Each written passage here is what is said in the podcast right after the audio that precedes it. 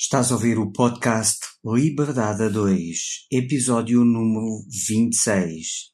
Helga Saraiva Stewart, CEO da Leads Results, Vendas Business to Business. Neste episódio, falamos com Helga Saraiva Stewart, especialista em vendas, onde desmistificamos completamente o bicho-papão das vendas. Se tens um negócio, precisas de vender. Este episódio vai ajudar-te. Fica para ouvir. Olá, olá, gente livre! Bem-vindo ao podcast Liberdade a 2. O meu nome é Sónia Anjos. E o meu é António Ferreira. Somos ambos coaches e mentores de negócios que geram liberdade. Os nossos valores principais são a liberdade e a família e é por isso que empreendemos juntos há mais de 12 anos. Somos apaixonados por grandes visões, ideias fora do comum, fazer diferente e quebrar paradigmas. Acreditamos que todas as famílias merecem mais liberdade de tempo, financeira, geográfica e é para nós uma missão mostrar-te que também tu podes viver uma vida com mais liberdade, com mais felicidade e com mais satisfação do que até já imaginaste ser possível. Todas as semanas te trazemos um episódio com uma mensagem inspiradora para te ajudar a descobrir como desbloquear a tua liberdade. Também teremos semanas especiais com episódios extra em que trazemos pessoas excepcionais e histórias reais de liberdade. Pensa neste podcast como a tua dose de inspiração, recursos, estratégias e estruturas que te ajudam a criar a tua liberdade e vida de sonho. Muito obrigada por carregares no play hoje e por estares aqui connosco. Agora, vamos começar! Helga Saraiva Stewart é fundadora e consultora principal da Lead Results. Responde aos desafios que a prospecção de novos clientes representa para os responsáveis pelo crescimento do negócio. Primeira e única especialista em vendas em Portugal, certificada líder pelo Institute of Sales Management do Reino Unido. A Helga capacita empresários e profissionais comerciais destacando-se pela sua abordagem prática. O seu know-how de uma experiência profissional de 20 anos on the job traduz-se numa perspectiva testada, fresca e internacional das boas práticas que determinam uma estratégia de prospecção eficiente e eficaz. Como diretora de desenvolvimento de negócio para várias multinacionais, trabalhou diretamente nas áreas de prospecção e vendas, ultrapassando muitas das situações inevitáveis da sua atividade. De Londres para o mundo e com uma carteira de clientes bastante alargada, estudou e implementou boas práticas internacionais, criando e negociando soluções que permitiram atingir os objetivos das empresas clientes e acelerar o crescimento e os lucros dos negócios que representou. Em 2019, foi oradora na maior conferência europeia de vendas e marketing, o Sales Innovation Expo, sendo convidada a participar novamente este ano com a sua masterclass Prospecção de Alto Impacto. É também fundadora do evento Sales Shaker, que na sua primeira edição em 2019 foi o primeiro do seu género em Portugal dedicado à inovação das vendas B2B. Atualmente é também coordenadora executiva do novo SBE Sales Lab e do programa de vendas e prospecção com impacto na nova School of Business and Economics, onde ajuda a conceber e desenvolver respostas inovadoras para os maiores desafios das empresas vendedoras na área comercial. Fica conosco para desmistificar as vendas do teu negócio. Olá, Helga, bem-vinda, bem-vinda ao podcast Liberdade 2. Olá, bom dia, Liberdade 2. Bom, bom dia. dia. Obrigada por estar aqui connosco. É um meu prazer, obrigado por me convidarem. Helga, tu és uma referência nacional e internacional na área do desenvolvimento de negócio e de vendas B2B, business to business, sendo que a tua especialização é a prospecção, que é apenas e só a área mais dura e desafiante do mundo das vendas. E, portanto, temos mesmo, mesmo muito que conversar, pois a venda é uma das áreas que me apaixona mais e que, na minha opinião e, e na da Sónia, acreditamos ser crítica para qualquer empreendedor. Mas em primeiro lugar, gostávamos que nos contasse um pouco da tua história, até porque nós, os dois, em casal, temos um lema de juntos de mão dada pelo mundo e tenho a ideia que o teu lema também anda mais ou menos por aí.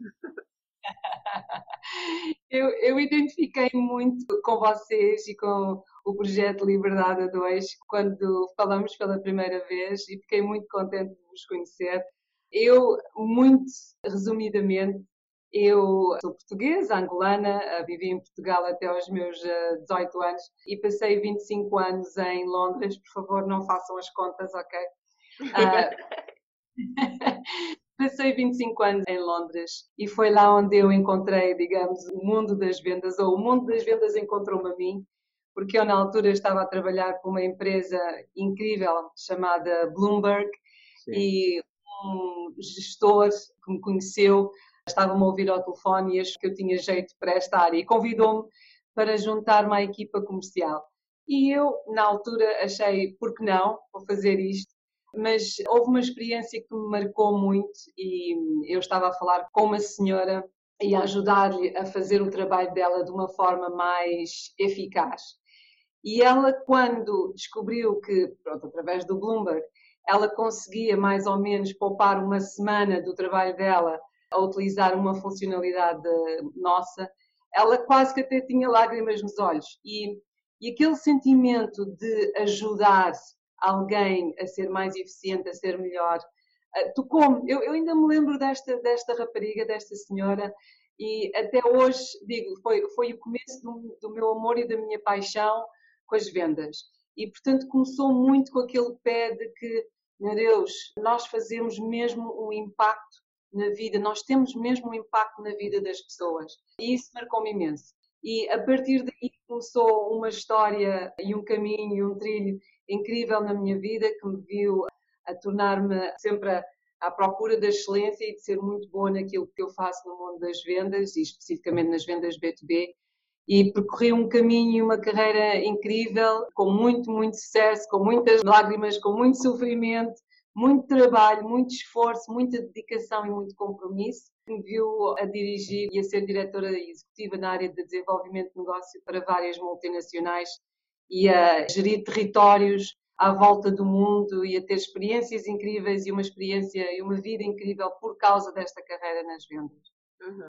Entretanto, casei com um escocês, um escocês que adora Portugal Excelente. e que há anos e anos dia que viéssemos viver em Portugal, foi uma decisão muito difícil largar a minha carreira em Londres, mas quando tivemos o nosso filho, Hagen, que agora tem seis anos, há quatro anos atrás decidimos voltar para Portugal e, e ficamos por aqui. Mas este amor pelas vendas nunca me deixou e pronto, foi quando decidi fundar um projeto aqui em Portugal que tem sido muito interessante. Muito bem. Relativamente à parte profissional, já contaste um bocadinho como é que tudo começou, que foi na Bloomberg, não é? Mas como é que chegaste agora então à liderança da Lead Results e de coordenadora executiva do Sales Labs na nova School Business and Economics e também fundadora do evento do Sales Shaker, um evento claramente desenhado para elevar a área das vendas em Portugal e para um novo patamar, para levar as empresas e os vendedores para um novo patamar. Comecemos pelo início. Como é que chegaste à Lead Results e depois, aí já sei que foi, acho que quando vieste para Portugal, não é? Mas depois como é que daí passas para trabalhar num laboratório de vendas dentro da universidade e depois para esse grande evento das vendas?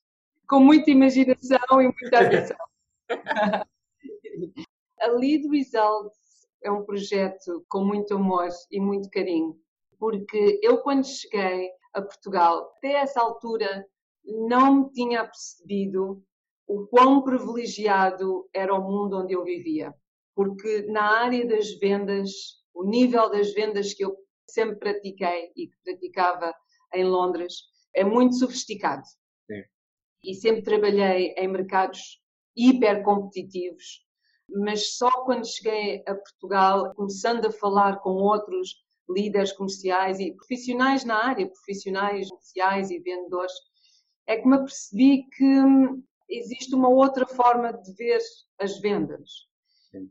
que me deixou espantada, mesmo de queixo no chão. Eu não me tinha percebido que havia um outro mundo comercial onde as vendas estavam associadas a muitos estigmas negativos, a uma necessidade de inovação e, francamente, a um comportamento e práticas que eu até chegar cá não tinha visto, não é? Porque simplesmente o meio nas vendas onde eu vivia é muito diferente. E eu decidi muito rapidamente, porque eu não sou pessoa de ficar ao lado a dizer, hum, estás a fazer mal. E eu queria contribuir. Queria contribuir não só para a inovação, que é muito necessária neste setor, mas também quero contribuir para elevar a reputação e a credibilidade do profissional nas vendas, porque as vendas como eu as conheço e os vendedores e a atividade comercial como eu a conheço é uma atividade com muita integridade, muito conhecimento, muito profissionalismo e uma dedicação incrível ao conhecimento e em ajudar o nosso cliente a melhorar a sua vida ou o seu negócio de alguma forma. Portanto, nós somos um parceiro imprescindível a empresas que precisam de crescer. Qualquer empresa que está em qualquer tipo de negócio está no negócio das vendas. Claro. Independentemente do que fazem, ou se vendem, ou até mesmo se acham que não estão a vender, até caridades. Exatamente. Sim, está no mundo das vendas. Estamos todos no mundo das vendas. Até nós, pais, com os nossos filhos. Estamos todos. sempre a tentar vender-lhes uma ideia e eles a nós. E casais, queridos. Casais. Este ano vamos a Roma. Ai, mas eu queria tanto ir a Hong Kong. Mas querido. Exatamente. Eu dizer muito às pessoas que dizem que não gostam de vendas, eu costumo provocar com a seguinte frase que é, então tu és um bocado ditador, ou ditadora, não? Ah, ditadora, como assim? Então, só há duas formas de tu levares a tua avante, ou de tentares levar a tua avante. Uma delas é vender a tua ideia, a outra é impor a tua ideia. Portanto, uma pessoa que não gosta de vendas, para levar a sua avante, por exemplo, com um filho, ou eu vendo a ideia dele comer brócolis, ou eu obrigo a comer brócolis. E se não comeres brócolis, não vais fazer isto. Isto é ditar, não é? É uma ditadura. Mas sabes, o que estás a dizer acho que é tão interessante porque nós nem nos apercebemos aonde é que está este estigma. Mesmo quando achamos que não temos este estigma, por exemplo, o que acabaste de dizer, António, vamos só pensar bem no que acabaste de dizer. Tu acabaste de dizer, olha, vender a nossa ideia ou impor a nossa ideia. Na verdade, vender é não vender, ok? Aqui está, aqui vai uma bomba atómica para a cabeça das pessoas. Vender é não vender. O CEO da Adidas, não me lembro agora do nome dele, mas ele disse algo que é marcante. Ele disse: se nós ouvirmos o nosso cliente suficientemente bem, ele ou ela vai nos dizer qual é o nosso negócio. Sim. Ok? Vender uma ideia, ok?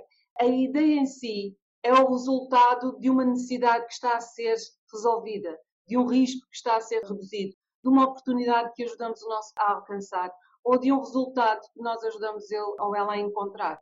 Portanto, a mera frase vender uma ideia, o estigma começa logo aí. Sim. Porque quando nós dizemos as palavras vender uma ideia, quase que tem este significado de que nós temos um produto, opa, e é este produto que nós temos e tem que ser empurrado e no final do dia tem que ser vendido. Ou seja, este produto tem que ser das minhas mãos, ir para as tuas mãos e eu recebo uma comissão por ter passado este produto para ti. Mas na verdade é diferente. Na verdade é que as pessoas e qualquer negócio, ok, que não inova os seus produtos e as suas soluções ou os seus serviços ao ponto de resolver algo, um problema para o seu cliente, vai chegar a um ponto onde estas empresas vão deixar de existir. Portanto, se eu não resolvo algo para o meu cliente, eventualmente há duas coisas que acontecem. Ou eu deixo de existir ou eu compito através de preço. É só. Okay? Isto é muito, muito importante. Estás a ver até que ponto é que estas nuances chegam quando às vezes nem sequer estamos a perceber que estamos a perpetuar este estigma e nem nos apercebemos, porque a venda é o resultado natural do valor que eu crio para o meu cliente. Se eu crio este valor numa interação com o meu prospecto ou com o meu vendedor, E isto é direcionado. Portanto, a eliminação desta necessidade é naturalmente resolvida pela minha solução, obviamente, porque vender não é por acaso, não é? Claro.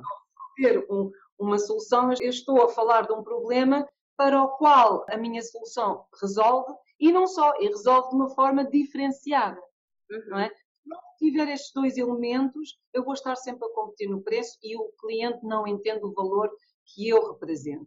Portanto, se eu estou a resolver um problema ou se a minha solução resolve um problema de uma forma diferenciada, não é? E a conversa comercial que eu tenho é direcionada para resolver este problema através da minha solução, vender acaba por ser uma consequência natural desta interação. A história, não é? Que estavas a contar da senhora que até ficou com as lágrimas nos olhos por causa da solução. Às vezes é uma solução para um problema que ela tinha que nem ela imaginava que existia, então é como um bónus, porque nem ela esperava ter uma solução tão boa para a vida dela, se calhar nem ela imaginava que podia poupar ali uma semana de trabalho, e isso tirou-lhe um peso enorme de cima, e é tu entregares uma solução ainda melhor do que aquilo se calhar que ela tinha imaginado. E isso é muito bom, nós estamos realmente a entregar servir. valor, a servir a pessoa. Para mim, vender é isso, é servir a pessoa naquilo que ela necessita. Porque à partida eu vejo que quase todos os produtos, eu sei que não são todos, há uns que são feitos mesmo só porque eu quero ganhar dinheiro, então vou inventar aqui uma coisa qualquer para ganhar dinheiro, mas a maior parte dos produtos são imaginados, são criados para suprir alguma necessidade. Nós todos estamos aqui a conversar e estamos sentados em cadeiras. Alguém inventou um dia a cadeira. Obrigada à pessoa que inventou a cadeira, dá muito jeito, não é? Então, ninguém precisa de me impingir cadeiras, a não ser, pronto, agora realmente se calhar tinham que me impingir porque eu não tenho necessidade de cadeiras, já tenho as cadeiras que preciso. Mas quando eu estou em pé e preciso de me sentar, se calhar é muito fácil venderem-me uma cadeira, porque eu preciso de uma, não é? Então, se a cadeira for junto daquilo que eu necessito, eu vou ficar feliz e vou agradecer a pessoa que me apresentou a oportunidade de eu resolver este meu problema, que é eu não me posso sentar porque não tenho uma cadeira. Então, é isso, é nós entregarmos às pessoas aquilo que elas necessitam. E eu lembro-me da outra vez que nós conversámos, Helga, até disseste que em Londres é inclusivamente uma profissão muito prestigiante. É um, um prestígio ser vendedor, não é? Absolutamente. E em Londres, alguém pode querer ser vendedor porque vê nessa profissão um prestígio.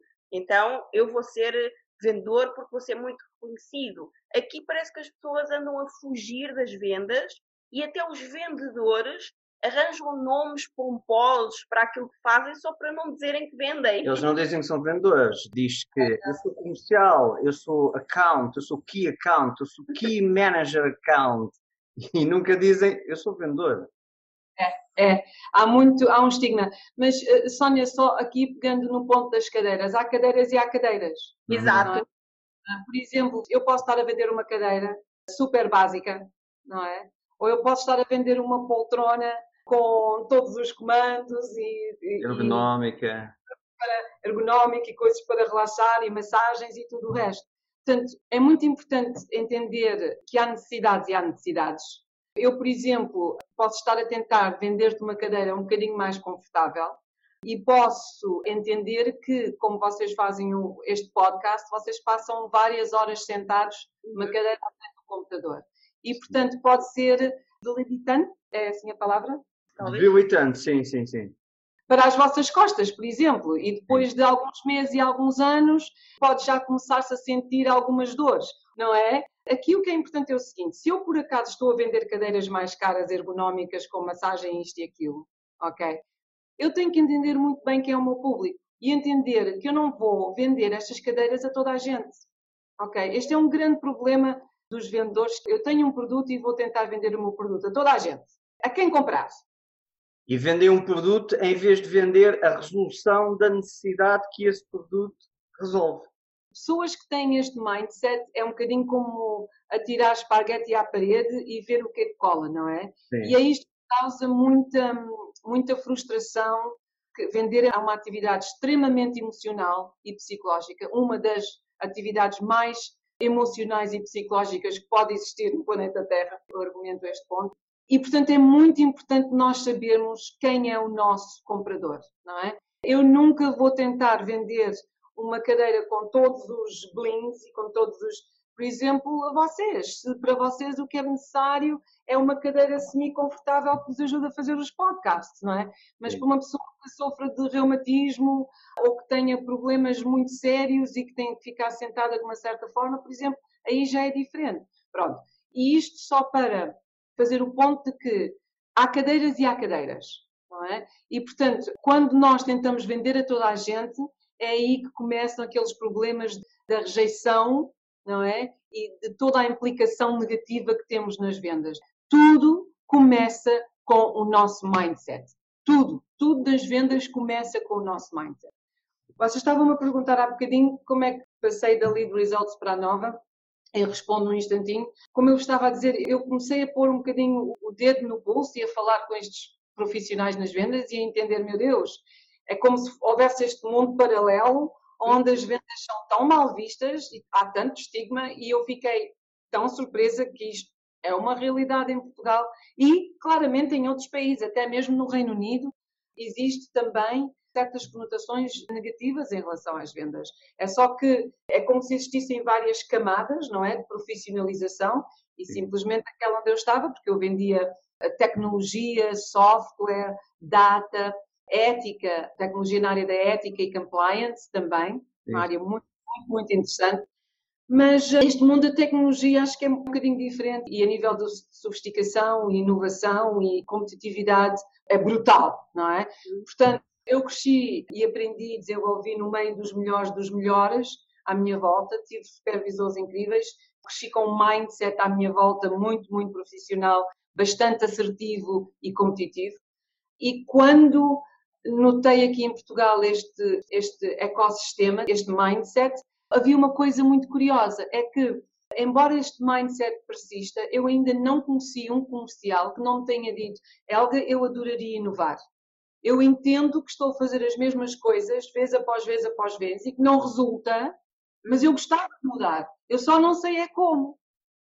E foi quando eu decidi, ok, eu vou abrir a Lead Results. Eu já estava a fazer eu não chamava consultoria, não sabia que aquilo era consultoria, mas eu tinha colegas e pessoas conhecidas que desde Londres me estavam a telefonar a dizer ah, Helga, olha, podias-me ajudar aqui com algumas coisas relacionadas com cold call e pai, eu não estou a ter tanto sucesso com o meu e-mail e pá, podias-me ajudar e dar umas dicas. E eu ajudava. E houve alguém que me estava a dizer oh Helga, tu és tão boa nisto, tu devias, eh, tipo, you should package this and empacotar isto, porque opa, faz tanto sentido, tanto sentido. E à medida que eu vi ouvir os meus próprios colegas a dizerem-me isto, eu comecei a, tipo, as coisas a, a juntarem-se na minha cabeça e a sentir a confiança de que realmente eu tinha algo para partilhar e algo para oferecer. Uhum. E quando comecei, quando constituí a Lead Results, foi muito naquela de ah, eu vou só ver como é que as pessoas aceitam a minha mensagem, como é que esta semente, quando cai no chão, que tipo de planta é que desenvolve. E comecei a ter um feedback muito, muito positivo. As pessoas estavam a achar muito construtiva a minha abordagem, com perspectivas super frescas, um impacto muito prático e útil no comportamento e nas ações e nas boas práticas que estavam a executar. E eu depois comecei a pensar, bem, preciso tornar isto num exemplo. E foi quando me lembrei de. Opa, o, o Sale Shaker apareceu-me, juro-vos, apareceu-me na cabeça. Foi uma coisa incrível. Eu estava aqui e estava a pensar nos eventos que acontecem em Londres, em Nova York e em várias cidades à volta dos Estados Unidos, porque os americanos são loucos por vendas, é um Sim. assunto uhum. sério. É das empresas com mais prestígio na sociedade americana, ao contrário da sociedade portuguesa é uma arte, uma ciência, é algo que é ensinado nas universidades, tem valor académico, é incrível, incrível. Aliás, este valor académico é algo que já está a crescer também no Reino Unido e outros países à, volta da Europa e é algo que nós adoraríamos também uh, ter um impacto aqui em Portugal e a Nova é incrível porque entende isto, mas eu literalmente estava sentada no meu sofá e estava a pensar nisto e eu pensei, meu Deus, eu não estou a ver, eu, na minha visão eu tinha um evento E eu disse, ok, certamente existe algo assim em Portugal e comecei a procurar e não vi absolutamente nada. E fiquei, juro-vos, fiquei até às 5 da manhã. As ideias estavam literalmente a sair da cabeça. Eu não consegui dormir essa noite, não consegui. Comecei a apontar tudo, porque eu depois decidi que ia falar com o meu marido e, e parceiro de negócio. Pronto, liberdade a dois. Exato. o Alan, o meu marido, fez toda esta jornada comigo e eu sabia que ele ia escrutinar esta ideia. E eu fiquei até às 5 da manhã a escrever tudo, tudo, tudo, tudo, tudo, tudo e a imaginar, tipo, o Devil's Advocate, e a imaginar tudo o que ele podia dizer e arranjar uma resposta para tudo, tudo, tudo, tudo, tudo. E não consegui dormir. E de manhã virei para ele, depois de nós. Depois nós é típico vendedor, não é? O vendedor já antecipa as objeções todas, não é? ele ia ser a pessoa mais difícil de vender esta ideia. E sentei-me com ele e disse: Olha, eu adoraria fazer isto. E ele disse: Hum, isto, isto, isto, isto. E eu: Pimba, pimba, pimba, pimba. Gosta para tudo. Até que ele chegou ao fim e disse: hum, Se calhar isto pode ser uma boa ideia. E eu pensei, ok. Estamos casadas com a pessoa que tem mais objeções em relação às nossas ideias, porque aí nós já somos confrontadas logo de início, não é? E quando as ideias depois vão para o mercado, vão para a rua para atingirem outras pessoas, já estão validadas pelo pior crítico de todos. É sim, tens razão, Sónia. E o nosso parceiro é a pessoa, digamos, que nos quer ver suceder mais que ninguém. Portanto, eu confio nele de uma forma 100%, 100 mil por cento, e não há ninguém no mundo, para além dos meus pais, acho eu, que me quer ver suceder e and has got my back, não é? Uhum. Do que o Alan. Portanto, quando ele tem esta atitude é pura e simplesmente porque quer ver suceder e porque ele também tem uma cabeça estratégica e é bastante inteligente e é bom ver as coisas de uma perspectiva diferente. Ele traz sempre uma perspectiva diferente, sempre. Nós somos muito opostos em vários sentidos e encontramos nestes opostos uma cumplicidade e uma complementaridade que nos serve muito bem como casal.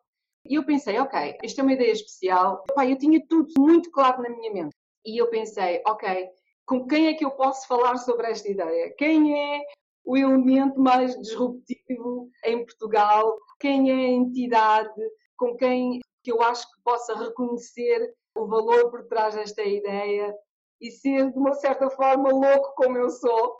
Ah, pá, falei com algumas pessoas e a ideia da nova aconteceu. Aliás, eu tenho uma muito, muito boa amiga, a Fernanda António, e estava a falar com ela. Ela disse: Olha, ias falar com a nova. E eu pensei, ok. E literalmente fui diretamente à nova e falei-lhes sobre este conceito, falei-lhes sobre esta ideia, falei-lhes do que eu faço. E foi como encontrar um irmão gêmeo que long disappeared, que, que perdi desde mas foi como duas almas gêmeas encontrarem-se. E a partir daí começamos esta parceria e desenvolvemos esta relação que nasceu desta ideia literalmente para inovar o setor comercial e capacitar as competências dos profissionais e líderes nas vendas e elevar a credibilidade e o estatuto do vendedor na nossa comunidade. Eu vou explorar muito mais o Soul Shaker, mas antes queria ir um bocadinho atrás na questão de pedir a tua opinião ou a tua visão relativamente ao o que é que leva as pessoas em Portugal a não gostar de vendedores. Nós temos um episódio do podcast que é o episódio 19, que é o ingrediente secreto e imprescindível para a tua liberdade, que não é as vendas. É o mindset mas, e o desenvolvimento pessoal. Mas que um terço do episódio é só a falar sobre vendas e só a falar quanto as vendas são importantes para a liberdade de uma pessoa e a tentar esmiuçar porque é que e quais são as consequências das pessoas não gostarem de vendas. E eu gostava um pouco de conhecer a tua visão relativamente ao porque é que tu achas que em Portugal as pessoas não gostam de vendas, ainda por cima, porque como teu, a tua especialidade é a prospeção, e os vendedores de prospeção são exatamente os ainda menos queridos das pessoas, porque é a pessoa que está-me a ligar para, na visão dos portugueses, impingir qualquer coisa. E então eu estou muito curioso pela tua visão de porque é que em Portugal as pessoas não gostam das vendas. Olha, a natureza, a forma de melhor caracterizar a área da prospeção nas vendas é utilizando a expressão interromper. Fazer prospeção é, por natureza, interromper o tempo de alguém. E é por isso que, que isto causa muito desconforto na cabeça de muitas pessoas. E a outra metade, e a quem não causa desconforto, eu tenho que dizer, é porque também, na maioria das vezes, passam para o outro lado. São pessoas que conseguem ter uma falta de sensibilidade e sensitividade e conseguem se comunicar e fazer parecer pessoa que está a ouvi-las muito brutas e agressivas. Quem não conhece aquele vendedor que está a telefonar e está a dizer, ah, eu estou-lhe a telefonar para apresentar tal e tal e tal, e tu dizes, eu não estou interessada, e essa pessoa diz, mas, eh, mas vai ser algo que vai lhe interessar, mas, vai, mas porque isto é muito importante, e vai querer saber sobre isto, e isto é muito importante, mas eu não estou interessada. Mas, mas como é que sabe que não está interessada? Começou uma guerra e ainda não começou a conversa. Aconteceu ontem. Eu tenho que dizer, este posicionamento é o que me causa mais angústia de todos. Eu, se contasse a um colega meu, lá em Londres, no meu mundo, digamos, que isto acontece na verdade, e não só em Portugal, mas não, não podemos só dizer que é em Portugal, isto é em todo o mundo. Há vendedores assim em todo o mundo, que estão a discutir comigo e que estão a dizer, mas como é que sabe que não está interessada? E a ser rudes comigo, com o prospecto. Ou seja, eu acabei de te chamar estúpida e agora quero que me compres uma coisa. Exato, quero estabelecer uma parceria contigo. É o que eu tenho mais vontade é de comprar coisas a quem acabou de me chamar de estúpido ou imbecil que nem sequer sei o que é que eu própria quero. O que é interessante é que para a pessoa que está a falar assim, não está a entender o que está a fazer. Estavas a dizer, Sónia, o mindset. Tudo nas vendas começa com o mindset, tudo. O nosso próprio desenvolvimento pessoal começa com o nosso mindset e começa com a confiança que temos em nós. Acreditamos em nós, queremos crescer, queremos ser os melhores que nós podemos ser. No Sales Shaker, nós trazemos várias perspectivas das vendas e acho que é uma das razões porque é tão bem sucedido como evento, é porque pela primeira vez estamos a trazer diferentes perspectivas que todas fazem sentido na área das vendas, porque nós temos várias qualidades e características e perfil na nossa personalidade. E quando falamos das vendas, estamos a falar em soft skills e hard skills e uma complementaridade de coisas incríveis. E eu gosto muito de associar as vendas B2B aos atletas de alta performance, Sim. aos atletas de elite. Uhum. E nós tivemos este ano o Pedro Câncio Reis, Sim. vai ser um paralímpico português. Eu acredito nele e, e, na garra nele. Ele é uma pessoa incrível. Ele é, um, ele é tesouro nacional português. ok? E eu conheço muita gente que nunca tinha ouvido falar dele, que eu acho incrível. Porque ele é campeão nacional cinco vezes ou sete vezes, é campeão europeu e ganhou medalha de bronze no Mundial, na vela adaptada. Portanto, uma pessoa que passou por eh, restrições e limitações físicas, e que ultrapassou-as utilizando o seu mindset, aonde o corpo nos limita, é a partir daí que o nosso mindset, a nossa psicologia, a nossa confiança, tudo o que temos cá dentro do nosso coração e que nos leva até aos confins do universo. Ok? Esse é o único limite, é a nossa imaginação, é a nossa confiança em nós próprios. Quando o corpo, quando estamos cansados, aquilo que nos leva para a frente é o que temos aqui dentro. E exatamente isto acontece nas vendas. O ano passado nós tivemos o Alex Gregory, que é um olímpico, aliás, ele é um super olímpico, um remador inglês, ganhou as duas medalhas olímpicas, é campeão mundial, é um de três humanos na Terra que em 2013 eram os únicos que tinham ganho todas as medalhas do seu desporto no planeta Terra. Sim. E ele disse uma coisa engraçada que foi que ele só começou a ser campeão quando descobriu quais eram as suas vulnerabilidades. Porque só quando ele começou a olhar para as suas vulnerabilidades e a entender onde é que ele não era tão bom e a entender onde é que ele falhava, é que ele começou a trabalhar nessas vulnerabilidades e aí é que sim, se tornou, digamos, o super-humano que se tornou. E a mesma coisa com o Pedro Câncio Reis, exatamente a mesma coisa. E é isto que temos que fazer nas vendas. Nós temos que deixar de pensar que somos os maiores, no caso em que pensamos que somos os maiores, porque vamos ter vulnerabilidades que temos que trabalhar.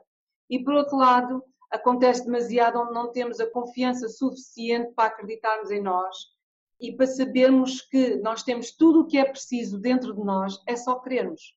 É só termos uma paixão naquilo que fazemos, não é? Porque nem toda a gente é talhado para ser vendedor. Ok? Isto não é uma questão de nascer vendedor. Ninguém nasce vendedor. Mas é preciso querer fazer aquilo que se faz quando se é vendedor, de coração, com muita paixão, com muito compromisso, para ser o melhor que podemos ser, até quando o corpo nos diz, ok, chega, este é o ponto onde eu paro, e conseguimos levar o nosso mindset para nos levar o resto do caminho. Sim. E isto é ser um bom vendedor, não é? Portanto, a tua pergunta e a tua questão era porquê é que isto é tão mal visto aqui em Portugal? Pela mesma razão que é mal visto no resto do mundo, onde as vendas são mal vistas. E eu acredito mesmo que isto começou no virar do século, em 1890, com os vendedores da banha da cobra. Uhum. E a história do vendedor da banha da cobra é incrível, porque na verdade ouvi esta expressão pela primeira vez em Portugal, mas na verdade existe o termo snake oil salesman. Sim. Mas na verdade esta história começou com a construção da linha ferroviária no velho Western dos Estados Unidos, portanto a construção uhum. da ferroviária, onde os trabalhadores chineses, que eram os laborers que estavam a trabalhar nesta linha ferroviária, era trabalho duro, duro, e os chineses tinham um óleo muito especial, que era o óleo das cobras chinesas, e usavam este óleo para pôr nos músculos cansados depois de um dia de trabalho. E era um óleo que estava cheio de vitaminas, que depois, muito, muito, muito no futuro, foi examinado este óleo e, na verdade, tinha muitas vitaminas.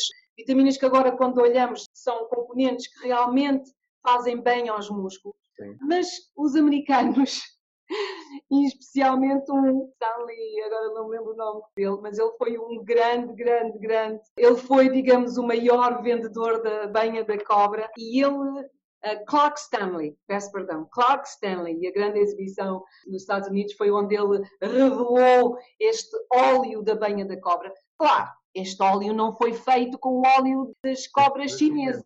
Não havia nos Estados Unidos as cobras chinesas. Claro. Ele, ele arranjava o óleo das cascavéis, primeiro arranjava-se óleo das cascavéis, depois nem sequer era óleo das cascavéis, era um óleo de répteis qualquer que encontrava por aí. Aquilo nem sequer tinha os componentes do óleo original que realmente curava as pessoas. Mas ele começou a vender aquilo como um óleo miraculoso e a fazer grandes espetáculos daquilo, punha aquilo a ferver à frente das pessoas e as pessoas, uau, uau, ficavam e começou muito com isto. E, aliás, existem imagens incríveis nos arquivos de Lisboa dos vendedores do óleo da cobra em Portugal, no princípio do século XX, em 1900 e poucos, no Rocio, a vender o óleo da banha da cobra. Obviamente, este óleo não fazia nada porque não tinha nenhum dos componentes uhum. do óleo que realmente ajudava os músculos, não é? E, portanto, os vendedores do óleo da banha da cobra ficaram conhecidos e por serem uh, pessoas que vendiam coisas que, na verdade, não faziam nada a ninguém. Portanto, eram scammers e vigaristas, não é? Mas isto, digamos que foi um mindset que ficou muito incumbido. Incumbido? Estou a dizer bem? Incutido. Incutido. Incutido, peço perdão São muitos anos a pensar em inglês, peço perdão. ainda penso em inglês, para quem me conhece, e agora estou naquele meio termo do português e inglês, incutido muito na sociedade em que vivemos. Obviamente, o mundo dos vendedores mudou completamente desde então. Só que há muitas pessoas que simplesmente não evoluíram com o tempo. E quando eu digo em pessoas, digo empresas. Porque temos que ver que isto aqui há muita culpabilidade, no meu ver, na minha visão, dos dois lados. Porque, por um lado, temos vendedores que estão habituados. Eu digo o seguinte: quando um vendedor me diz, ah, eu tenho 25 anos de experiência a fazer vendas, muitas vezes o que é é um ano de experiência a fazer vendas durante, you know, 25 vezes. Exatamente, é? repetido 25 vezes. E há também um... se uma experiência a fazer algo errado durante 25 anos, então a tua experiência era melhor que não tivesses nenhuma, porque agora tens um vício de 25 anos de uma coisa que não serve para grande coisa, não é? Mas esta é a mentalidade do vendedor da banha da cobra. Quer dizer, eu já falo assim e, portanto, mereço por alguma razão. Os vendedores acham que o mundo lhes deve alguma coisa e não, o mundo não, lhes deve, não nos deve nada. O mundo não nos deve nada. Somos nós que temos que fazer a nossa sorte, somos nós que temos de ir e alcançar o nosso destino, somos nós que temos que formatar a vida à nossa volta. E se nós deixamos o nosso mindset e as pessoas negativas à nossa volta nos derrubarem, nós temos que assumir culpabilidade, porque podemos sempre mudar as pessoas à nossa volta. Eu gosto de dizer que há duas coisas que eu queria aqui dizer, só aqui dois parênteses. Sim. Número um, eu adoro pensar que nós somos um resumo das cinco pessoas à nossa volta. Uhum. Porque quando nós pensamos nas cinco pessoas que mais nos influenciam, essas pessoas são positivas, essas pessoas acreditam em nós. Quando nós estamos em baixo, isto são pessoas que nos elevam e nos dizem: Helga, tens que acreditar em ti, eu confio em ti, tu já conseguiste fazer isto antes, tu vais conseguir. São pessoas assim ou são pessoas que nos derrubam? São pessoas que são negativas à nossa volta? São pessoas que, à primeira opção que têm, fazem-nos lembrar das nossas vulnerabilidades. Nos dizem aqui no canto do ouvido, não consegues. Ok? Isto é muito, muito importante. Nós devemos estar rodeados por pessoas que realmente nos elevam. Sim. E isto está dentro das nossas capacidades. Ninguém me obriga a ter certos amigos, certamente há familiares que nós, se calhar, não precisamos ter à nossa volta, mas somos nós que escolhemos por quem é que nós nos rodeamos. E há um outro ditado, um outro dizer que, que eu adoro, que foi Einstein, Albert Einstein, que disse que a, a pura definição de insanidade é fazermos a mesma coisa vez após vez após vez e esperar um resultado diferente. Portanto, por um lado temos os comerciais que francamente querem ter o mínimo trabalho possível, já fazem aquilo que fazem há muitos anos, não se querem incomodar a ter uma vida mais difícil e inovar e fazer as coisas de forma diferente. Mas por outro lado, por outro lado, temos empresas que francamente não avaliam, não valorizam este departamento, ok? Eu consigo ir a vários sites onde a empresa, onde vou ao, ao about, não é? Ou sobre a empresa, onde na empresa nós temos diretor de marketing, diretor de recursos humanos, diretor de operações, Onde é que está o diretor comercial? Eu nem sequer vejo lá o diretor, provavelmente tem o título de um, executivo, diretor executivo, mas não, não tem lá o título, como disseste, António, não tem lá o título de diretor comercial, não é? Hum. E Muito nem menos a... diretor de vendas.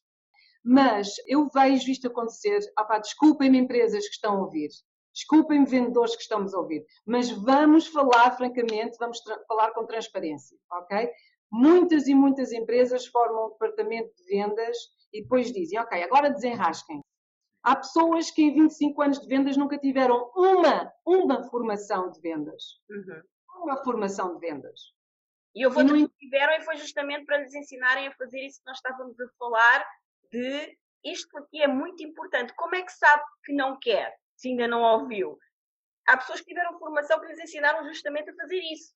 E depois gostaria... a filosofia imposta é é, porque obviamente que essa não é a melhor abordagem, mas qualquer abordagem tem uma taxa de sucesso, como é óbvio. E então depois a filosofia imposta a quem impõe esse tipo de filosofia é tens de fazer mais números. Ou seja, tu, a pessoa tem 90% de insucesso, 10% de insucesso. Então os teus números são 10%. Tens que fazer mais telefonemas até que os 10% cheguem aos teus objetivos. Ou seja, não, não és tu que estás a deitar fora 90% dos teus prospectos. Tens é que arranjar mais prospectos Ai. para continuar a fazer mal. Exato. É, é, é a história do Einstein, né? que continuar a fazer a mesma coisa repetidamente e esperar resultados diferentes. É, é mesmo, mesmo incrível. Portanto, há trabalho a fazer dos dois lados. As empresas têm que perceber e precisam de valorizar os seus vendedores, o seu departamento comercial, precisa de haver mais união, obviamente, e cumplicidade entre vendas e marketing. É incrível como as tendências em muitas das empresas vendedoras, e por favor, eu venho da escola de pensamento de que marketing e vendas são irmãos da mesmo pai e da mesma mãe. Ok? São áreas complementares, são áreas que precisam uma da outra, cada vez mais são cúmplices com o mesmo objetivo e a andar na mesma direção. Tendo dito isto, o marketing assume muito mais uma, uma posição, e aqui possivelmente vou encontrar aqui alguma, vou dizer algo controvérsio, mas reativa, enquanto que as vendas são mais proativas. E a única razão que eu digo reativa, eu digo somente neste contexto, ok? Antes de eu ter todos os diretores de marketing em cima da minha cabeça a rugir de ah, meu Deus, eu não acredito que ela acabou de dizer isso. O marketing é absolutamente imprescindível, o marketing digital, especialmente no dia que vivemos, é absolutamente imprescindível à prospecção. O segredo da prospecção bem-sucedida é absolutamente a combinação, e uma comunicação sempre orgânica de vários canais de prospecção, marketing digital sendo um deles, tal como os telefonemas sendo uns deles, não é? Mas vamos aqui definir uma coisa muito específica. No marketing digital, eu tenho uma mensagem que chega até mim, se eu quero apagar a mensagem, eu apago, não é? Ou se eu vejo publicidade, eu posso, posso desligar para outro canal, não é? Ou, pronto. Agora, eu telefonar a alguém e interromper o dia de alguém, isto é uma forma muito proativa, o mais proativa possível que pode acontecer, não é? Portanto, para a prospecção ser bem sucedida é preciso tudo, é preciso uma combinação de várias coisas. O telefone e o marketing digital, obviamente, sendo uma delas. O marketing digital é onde eu crio muita familiaridade com a minha marca e é onde eu, a minha marca conversa com a minha audiência, não é? É muito um canal de um para muitos, não é? Tal como pode ser possivelmente de um para um quando eu estou a enviar um e-mail especificamente a uma pessoa, a falar diretamente com uma pessoa, mas um telefonema de uma pessoa que faz prospeção, eu estou a falar diretamente com aquela pessoa e só com aquela pessoa. Portanto, é uma forma muito proativa de fazer prospeção. Portanto, enquanto as empresas em Portugal e qualquer outra parte do mundo não valorizarem o departamento comercial, reconhecerem o departamento comercial e pagarem, e quando eu digo reconhecer, também estou a falar em recompensar. Sim. Para mim, eu fico incrédula, e desculpem empresários que acham o contrário, mas eu pura e simplesmente venho do mundo onde nós temos um salário básico muito bom, muito, muito bom, e depois ainda por cima temos comissão por cima disso, não é? Portanto, eu acho que consegue ser em muitas situações extremamente injusto quando salários básicos não são, um salário básico não está a ser pago aos vendedores, minha opinião. Sim. Até mesmo porque há pouco falavas, por exemplo, dos diretores de marketing, ah, agora vão cair nesse vídeo, mas seja diretor de marketing ou diretor do que for, e todas as suas equipas só levam um salário para casa graças aos vendedores. Se não houver vendedor, ninguém leva salário para casa na empresa. ninguém. Nem o vendedor, nem ninguém. A não ser que estejamos a falar de um negócio uh, de e-commerce ou de uma loja online, nas vendas B2B, o CEO não é pago se a sua equipa comercial não vende. Portanto, eu não consigo entender, juro-vos até agora, e as pessoas que, que estão a ouvir isto e que dizem, ai meu Deus, isto não acontece, vocês sabem quem são, ok? Vocês sabem dentro da vossa empresa se conhecem ou não os vossos vendedores, vocês sabem quem são, e é uma pena que isto é algo que perpetua em 2020. Sim. Eu volto ao episódio 19 do ingrediente imprescindível para a tua liberdade, porque nesse um terço do episódio que eu falo muito sobre as vendas, eu falo também que em Portugal os vendedores são muito mal pagos. E como são muito mal pagos, o nível de vendedores, a qualidade dos vendedores é muito baixa. E os bons vendedores tendem a sair para projetos de 100% comissão.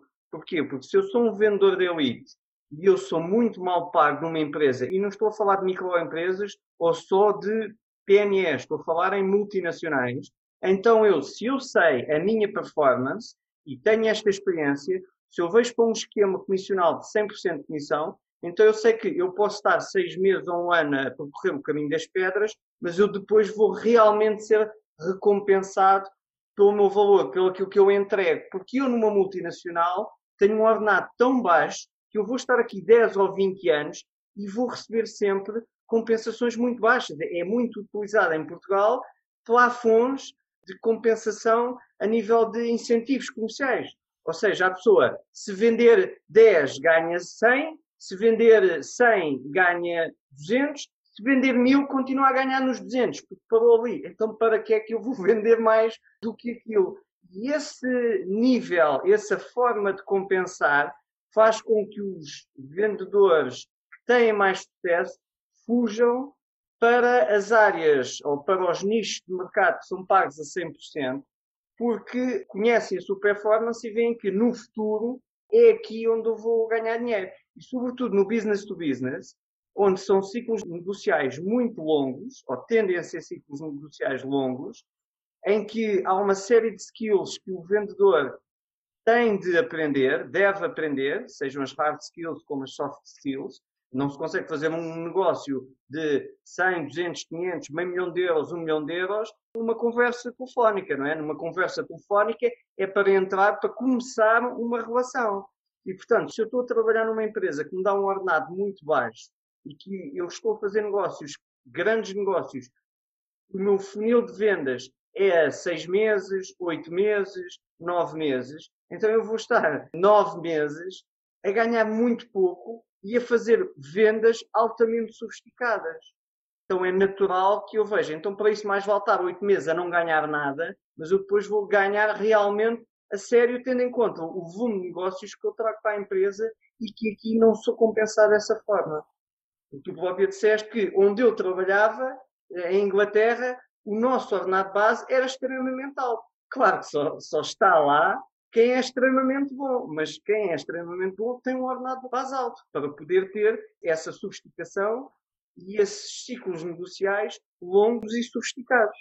A valorização dos departamentos comerciais é essencial e há vários níveis. Estamos a falar de indústrias diferentes e setores diferentes e é impossível estar a pôr todas as empresas no mesmo cesto, digamos, sim, não é? Sim, sim. A pessoa, quando olha para as empresas tecnológicas cá em Portugal, nós vamos olhar para um perfil um bocado diferente. As empresas de software, as empresas de tecnologia, os comerciais dessas empresas já têm um perfil muito, muito diferente.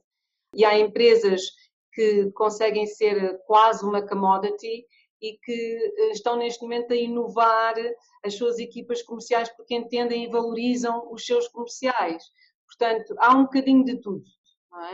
É? Aqui o meu ponto é só um em que, para quem hoje não reconhece o valor da equipa comercial e acha que vender é fácil e que acha que simplesmente eles devem se desenrascar, imploro-vos que considerem perspectivas diferentes e uma delas sendo que a capacitação das competências dos vossos comerciais é imprescindível para o sucesso e crescimento e desenvolvimento do vosso negócio. O problema, claro, mantém-se para aquelas empresas que, e são muitas infelizmente, especialmente empresas familiares, onde como estão, estão bem e aquele nível é suficiente, enquanto eu tenho aquele valor e consigo pagar o mais baixo possível aos meus vendedores, estou bem. E, portanto, não preciso de ir para além daquilo que eu faço, não é?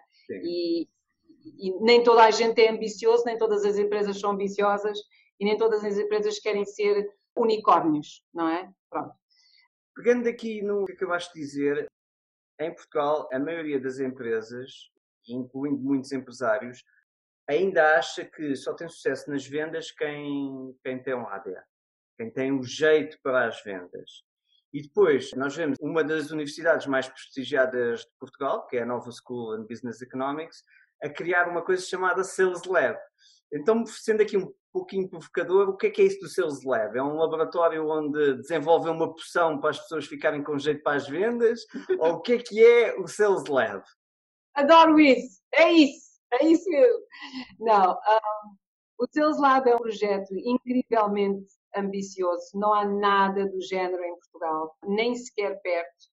Em poucas palavras, é um ecossistema de soluções, de dinâmicas, de formações, de interações, de colaborações, que tudo que representam respostas e ajudam a inovar a atividade comercial e as competências dos comerciais e dos líderes das empresas vendedoras. Portanto, nós neste ecossistema estamos a criar um conjunto de respostas, um conjunto de soluções, um conjunto de dinâmicas que oferecem às empresas um tipo de inovação da qual nunca tiveram acesso aqui em Portugal. E isto queremos que seja bastante impactante. Estamos de momento a conversar com parceiros e com empresas muito específicas que serão os nossos, digamos, parceiros fundadores, com uma representação muito impactante na área das vendas e com este tipo de fundamento, então elevar o estatuto das vendas, porque queremos também elevar não só as competências dos vendedores, mas queremos até trazer o reconhecimento académico, reconhecimento a nível de trazer padrões de reconhecimento de alguma forma académico e profissional, digamos, de, de qualificação profissional para esta área, portanto, não só, digamos, o desenvolvimento das competências, mas até o reconhecimento profissional do nível de qualidade da pessoa nesse setor. E, portanto, é um projeto muito especial por esta razão. Já temos um site, temos um site que é, basta escrever no Google Nova SBE Sales Lab, para ver um bocadinho deste ecossistema, mas é algo realmente muito, muito ambicioso, porque não só, por um lado, ajudamos a desenvolver as competências na área das vendas, é? as competências mesmo pronto, práticas, profissionais na área das vendas, mas também queremos trazer esta acreditação profissional ao setor e queremos ajudar as empresas a encontrar dinâmicas e sinergias, a palavra sinergia, sei que há muita gente que odeia esta palavra, mas dinâmicas que por si só possivelmente não as conseguem encontrar. Nós conseguimos, como nós nos posicionamos, conseguimos reunir e trazer mais perto de si e, e fazer as empresas interagir de uma forma muito especial. Empresas que normalmente agem em silos. Uma pequena empresa, por exemplo, pode achar muito valor, pode não, vai achar muito valor, uma empresa comercial vai achar muito valor, por exemplo, em ter acesso, eu vou poder passar uma hora com a equipa comercial de uma, por exemplo, OutSystems, por exemplo, é? um unicórnio português incrível. Eles sabem o que estão a fazer na área das vendas, não é? Sim. Mas quem é que tem dá-me uma equipa comercial que não gostaria de passar uma hora no meio daquela sala comercial e ver como é que eles fazem as coisas, ter acesso a poder fazer perguntas, e a saber como é que abordam certas dificuldades, certos eh, desafios. É incrível poder fazer isto, não é? Isto é só uma das ideias que temos. E, obviamente. É muda a mente da pessoa que estiver lá. Completamente. Isto, nós agirmos como silos não ajuda ninguém. Portugal, como país, só encontra competitividade no palco internacional quando consegue, de alguma forma, encontrar o seu peso. A nível internacional é preciso peso. Uma coisa que nós temos que é necessário, que é muito importante, é qualidade. A qualidade do nosso produto é imprescindível na nossa competitividade. E isso nós temos. Bucket loads. Nós temos imenso disso. Nós, temos, nós produzimos coisas fantásticas neste país. Desde a tecnologia até a aeronáutica, até têxteis, até artesanato. Incríveis. Incríveis a nível internacional. Portanto, porquê não inovar as nossas competências para conseguir posicionar esses produtos, serviços e soluções de uma forma que não é só através de preço, e não é de vender através do preço mais barato. Pronto. E então existem muitas dinâmicas que nós conseguimos realizar, posicionando-nos no meio e oferecendo um ecossistema de dinâmicas a empresas que por si não chegariam lá, não é?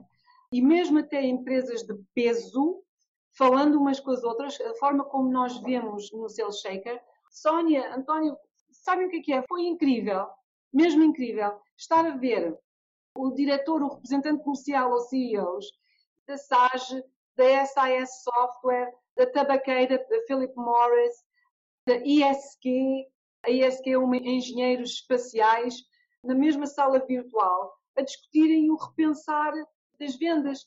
Foi absolutamente, foi incrível, incrível trazer este tipo de pessoas ah, tínhamos esquecido, e a SIBS, o uhum. diretor comercial da SIBS, ok, a SIBS, a SAP, a Software, a Philip Morris e a ISQ, na mesma sala a falarem sobre repensar o, o departamento de vendas.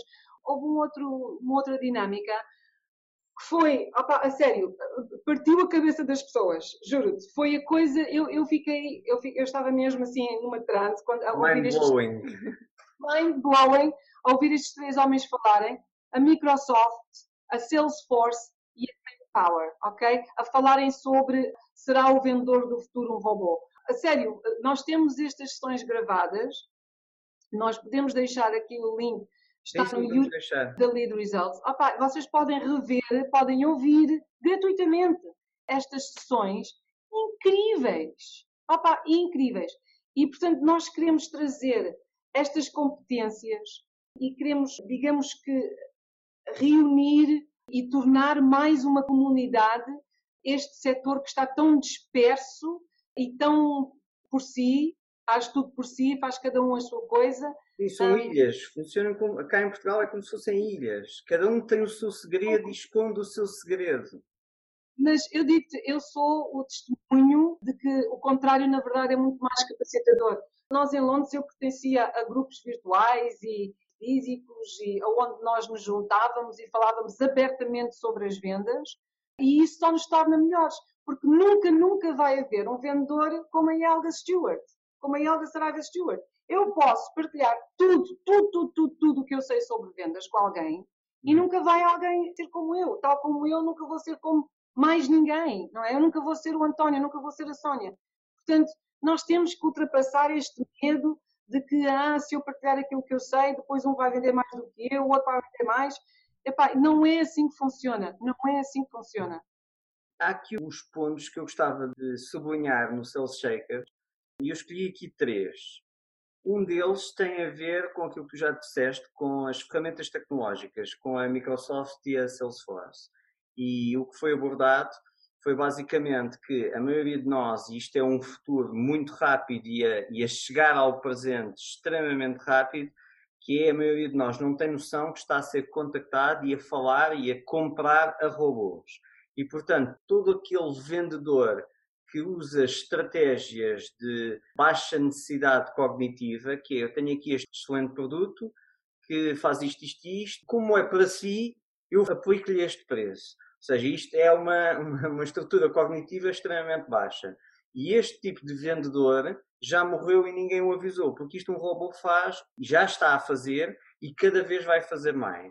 E isso foi muito explorado no Cell Shaker. Eu gostava que também passasse aqui um pouquinho para os nossos ouvintes o futuro das vendas a esse nível e a tua visão relativamente ao futuro das vendas, tanto ao nível tecnológico, feito por robôs, ou se achas que a minha visão de que esse tipo de vendedor já morreu e ninguém o avisou, se achas correta ou se achas que ainda há espaço para daqui a cinco anos eu, como vendedor, continuar a dizer Helga, tenho aqui um excelente produto e como é para ti, e hoje e só hoje vou fazer 30% ou 60% mais barato.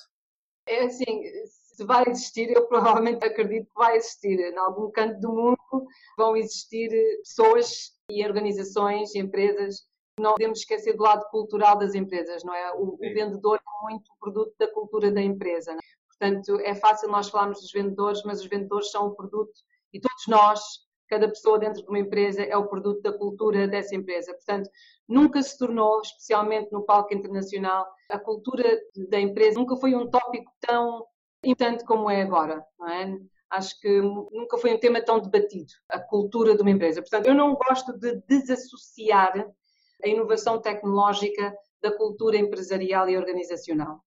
Mas o que eu acho que é verdade é que, a nível da tecnologia, há coisas incríveis que estão a ser desenvolvidas. E eu acho este assunto fascinante e tendo a ler um bocadinho sobre este assunto e sem, sem ir aqui a grandes profundidades e detalhe, há tecnologias que estão a ser desenvolvidas e cujo propósito é ler e antecipar as emoções Sim. do ser humano. E ao ler estas emoções, de responder da forma mais apropriada, não é?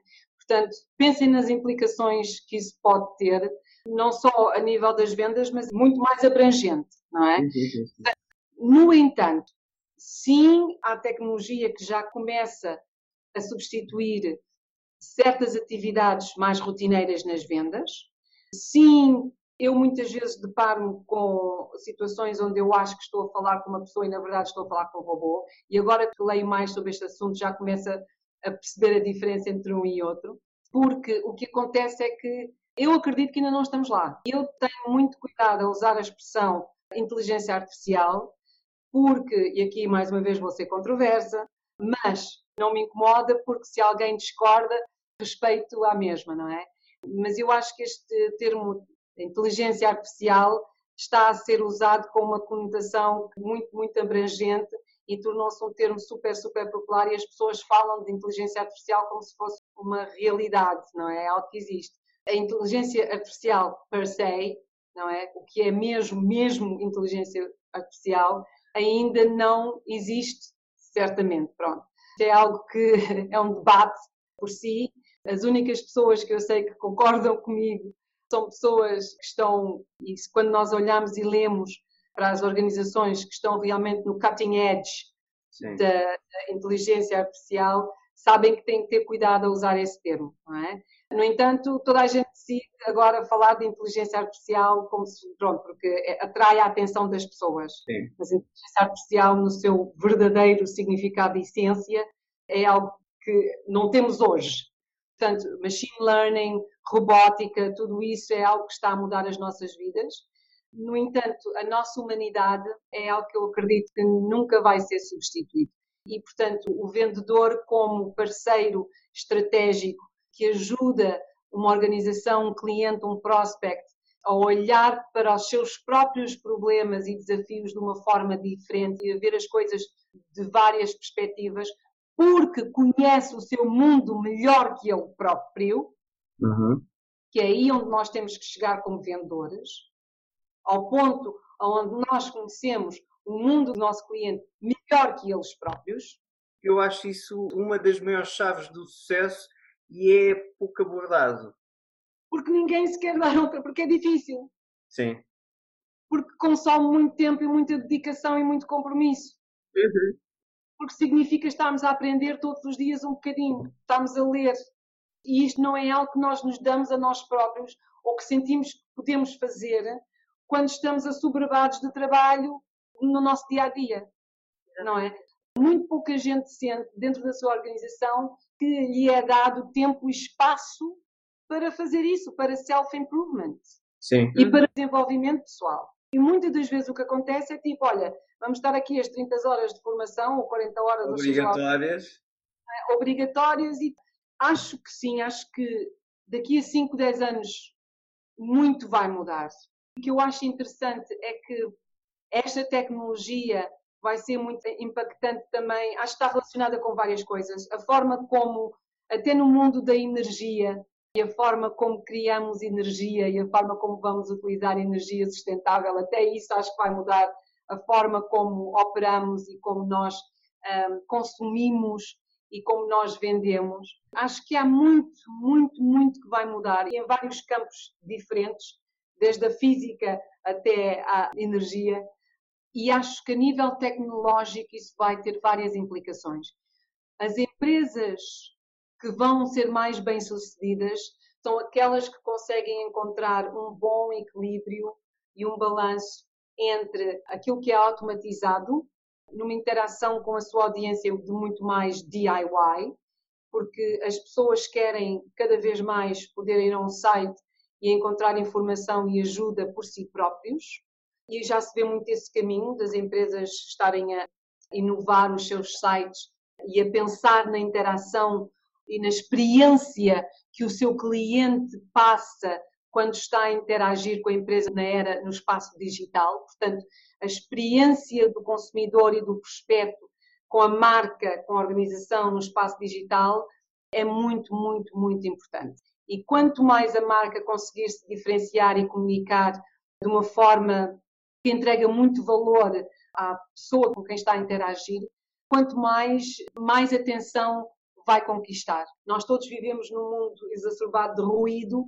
Quem sobressai é aquele que conquista a atenção do seu cliente. E, portanto, o vendedor vai ser uma pessoa muito mais estratégica, não é? Uma outra coisa que eu acho muito interessante é que eu olho para o meu filho, que tem seis anos, e eu acho que ele é chamado a geração alfa. E acho que é uma coisa interessante, porque nós temos a geração Z e temos os millennials, e a geração alfa, pelo que eu vejo e ouço e leio, é uma geração que vem contradizer muito as tendências que, que estão a passar agora. Eu leio muito acerca da geração alfa ser a geração pensadora Sim. e muito de emoções e de, de, de humanidade. Portanto, acho que vai ser interessante olhar e ver como a tecnologia e a humanidade vão encontrar aqui o equilíbrio de viver entre si, porque eu acho que é importante nós construirmos a tecnologia que vai salvar por exemplo, vai nos ajudar a superar coisas como o cancro, por exemplo, e as doenças mentais e, e doenças delimitantes. E depois há outra coisa que é utilizar para vender mais e, e mexermos no psyche das pessoas e formatar a forma como as pessoas votam, por exemplo. Não vamos entrar nesse campo, mas a forma como nós consumimos informação um, mexe muito com o nosso psyche, não é? E por isso é que falamos agora de fake news e notícias falsas e a forma como as pessoas votam serem manipuladas. Pronto, uh, acho que tudo isso é muito interessante. No entanto, no, no final de contas, uma das noções que eu queria aqui deixar com os nossos ouvintes é que ser vendedor é algo que, por natureza, deve ser relacionado com integridade, com conhecimento, com esforço e com um compromisso à excelência, com pessoas que querem ver o seu cliente estar melhor ou resolver algum problema ou que fique melhor de alguma forma depois de nos conhecer. É difícil ser um bom vendedor? É. No entanto, é muito mais simples do que aquilo que imaginamos. Nós é que complicamos muitas coisas nas vendas. Eu acho que, essencialmente, é muito importante nós nos rodearmos de pessoas que passam pelos mesmos desafios e que genuinamente nos querem ver melhor, não é? Por isso, estejam à vontade, conectem-se comigo no LinkedIn. Sabem como encontrar? É Elga com H Saraiva Stewart. Stewart é escrito com S-T-E-W-A-R-T. Há muitas pessoas que escrevem Stuart, S-T-U, mas o meu sobrenome é escocês e, portanto, conectem-se, conectem-se. Então, sei que qualquer pessoa pode participar. Quando é que vai haver o próximo? Como é que funciona? Se Deus quiser, presencial na nova, novamente. Absolutamente qualquer pessoa com interesse na área do desenvolvimento de negócio. Porque este é um evento para profissionais e líderes na área B2B mesmo B2C, obviamente, há muita gente de marketing, na área de marketing, que se interessa por esta área, faz todo o sentido. Os nossos irmãos em marketing venham, são muito bem-vindos, obviamente. Conectem-se comigo no LinkedIn. Juntos, nós estamos a formatar este caminho para a inovação neste setor. Isto não é algo que é feito pela Elga, que é feito pela Lead Results ou que é feito pela Nova. Mas tanto eu como a Nova, como a Lead Results, como uma crescente comunidade de profissionais e empresas que estão-se a encontrar e que passam pelos mesmos desafios e que têm o mesmo interesse em inovar, à medida que nos vamos encontrando e crescendo, vamos nos tornando mais fortes. Portanto, contactem-nos, conheçam-nos, contactem-me por LinkedIn, ou então, se não têm LinkedIn, no site da Lead Results estão lá os meus contatos, que é o www.lead, L-E-A-D, tracinho de menos, results. Nós vamos deixar todos os contactos na descrição do podcast. Outra coisa que eu também achei brilhante no Sales Shaker foi o facto de tu teres trazido lá compradores. De forma a que os vendedores, porque é um grande evento de vendas, e o objetivo é os vendedores ganharem competências. E achei extremamente interessante e disruptivo. Ok, então eu vou entregar aqui oradores que sejam compradores para que vocês possam perceber como é que um comprador pensa e o que é que um comprador quer de um vendedor. Uh, o ano passado tivemos a Patrícia Rocha, da Navigator, ela agora está numa empresa diferente e ela é incrível, Chief Procurement Officer. Este ano tivemos a Alexandra Reis, da TAP, e a Patrícia Carvalho, da Nova Artis, elas foram incríveis! Foram incríveis. É assim, nós os vendedores, há muita coisa que entra por um ouvido e sai por outro. E eu acho extremamente valioso, num evento como este, nós termos representado a pessoa que nós estamos a tentar conquistar. Exatamente. Esta é a pessoa que nós estamos a tentar conquistar. Portanto, eu dizer vendedores, façam assim, assim, assim. Ou o comprador, que é a pessoa que eles estão a tentar conquistar, dizer, olha, olha, isto é alta razão, isto é feito assim, assim, assim. Pessoa totalmente diferente. Um vendedor uh, que me faça isto, isto e isto, capta a minha atenção. É completamente diferente, não é? Completamente diferente. E, portanto, é imprescindível e, e para mim é, é, muito importante a criar valor. E é por isso que o Sales Shaker e até mesmo o Sales Nova Lab e a, e a Lead Results, em tudo o que eu faço e em tudo o que a Nova faz também, o importante para nós é o valor que nós estamos a criar. E, portanto, não há valor, porque estar a sequer a nos incomodar? Portanto, há muito valor por trás do Sales Shaker, há muito valor por trás da Lead Results, há imenso valor por trás do, do Nova Sales Lab. Isto é o que nos guia, é o que nos conduz, é onde estamos focados, digamos, é em reforçar e capacitar e empoderar esta comunidade, inovar o setor e elevar o estatuto do profissional comercial em Portugal, porque nós não podemos ficar com o nome na lama, digamos. Não podemos culpar o vendedor somente, não podemos culpar as empresas somente. Acho que a responsabilidade está absolutamente dos dois lados. Precisamos que as empresas apoiem os departamentos comerciais e precisamos que os vendedores queiram ser melhor naquilo que fazem e ter orgulho naquilo que fazem. Porque é muito importante aquilo que fazemos. Nós mudamos as pessoas para o melhor, é? Para nós também é fundamental entregar muito valor. Eu acho que também foi muito isso que nos uniu aqui neste episódio, porque entendemos esse valor no teu trabalho, entendemos também a importância, já falámos em vários episódios aqui do podcast, a importância das vendas e também sabemos que, além do estigma que existe em relação aos vendedores, também existem muitas falhas nos vendedores e eh, há pouco tu estavas a dizer que não há tempo dentro do espaço de tempo de trabalho para as pessoas se desenvolverem mais. Eu acredito que um vendedor tem que ter um papel muito empreendedor também e se durante o dia não tem tempo, até porque hoje em dia ainda muitas empresas sobrecarregam os vendedores com trabalhos muito administrativos e muito burocráticos, que lhes tira o tempo de estudar o cliente, de estudar o que é que o cliente necessita, de como é que vai abordar o cliente melhor, de estudar melhores formas de vender, não é? de se desenvolver na sua área de especialização. Eu acho que essa pessoa tem que ser aquele tipo de pessoa que chega a casa e não quer parar o dia, tem que continuar a estudar, tem que continuar a trabalhar, que é o que nós fazemos também, não é? Que tu fazes, que nós fazemos. Então tem que ter muito esse espírito de querer se desenvolver e querer ser melhor porque senão também vai continuar a ter que ser apontado como o vendedor da banha da cobra, provavelmente, não é? E depois tem muito a ver com o entregar valor que tu falaste e com a parte emocional. Nós falamos aqui muitas emoções. Eu sou uma pessoa que trabalho muito a parte do comportamento humano e, e das emoções, e quando trabalho com vendedores, não é em técnicas de vendas, é justamente na sua gestão emocional, porque eu acho que tem muito a ver com saber lidar com a emoção do cliente quando o cliente está a precisar de uma coisa, quando ele tem um problema e necessita de uma solução que ainda não encontrou, ele está muito emocionalmente envolvido com esse problema e, portanto, nós temos que ter uma abordagem delicada até com a pessoa para saber entregar-lhe o melhor.